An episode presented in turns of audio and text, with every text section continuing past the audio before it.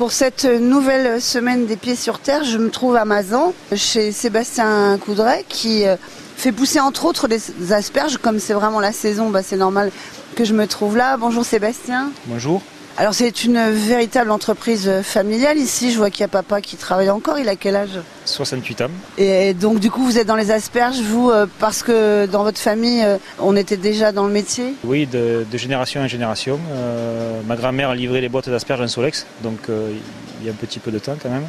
On a toujours eu des asperges sur l'exploitation. Alors il n'y a pas que des asperges ici, il y a aussi des fraises oui, on produit également des fraises en pleine terre sous tunnel froid. C'est le début de la récolte. Juste on commence. Alors les asperges là, par contre, on est vraiment euh, au cœur de la saison. Le bruit qu'on entend derrière, là, Sébastien, vous allez nous expliquer ce qui se passe là, l'espèce de machine qui les trie et qui les lave et qui les coupe. Alors c'est une coupeuse laveuse calibreuse euh, électronique.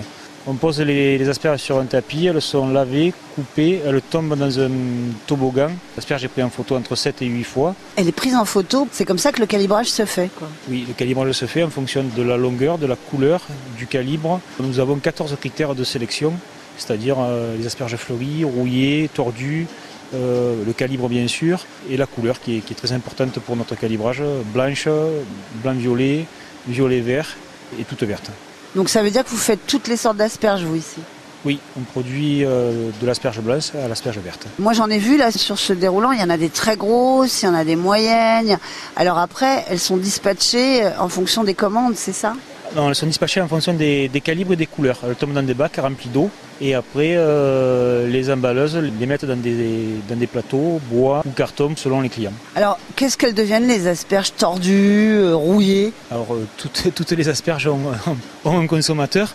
tordues, rouillées, bon, on, le déclasse en second choix, on les coupe, on fait des, des courtes, des pointes et on essaye de valoriser la marchandise du mieux qu'on peut. Quoi. Alors ici vous avez combien de parties de votre exploitation qui sont dévolues qu'aux asperges? Je sais qu'à Mazan, il y a une particularité ici, c'est que le sol il est parfaitement sablonneux et c'est ce qu'elles aiment les asperges. Oui, alors à Mazan, nous avons un sol euh, qui est sablonneux et un petit peu limoneux. Hein.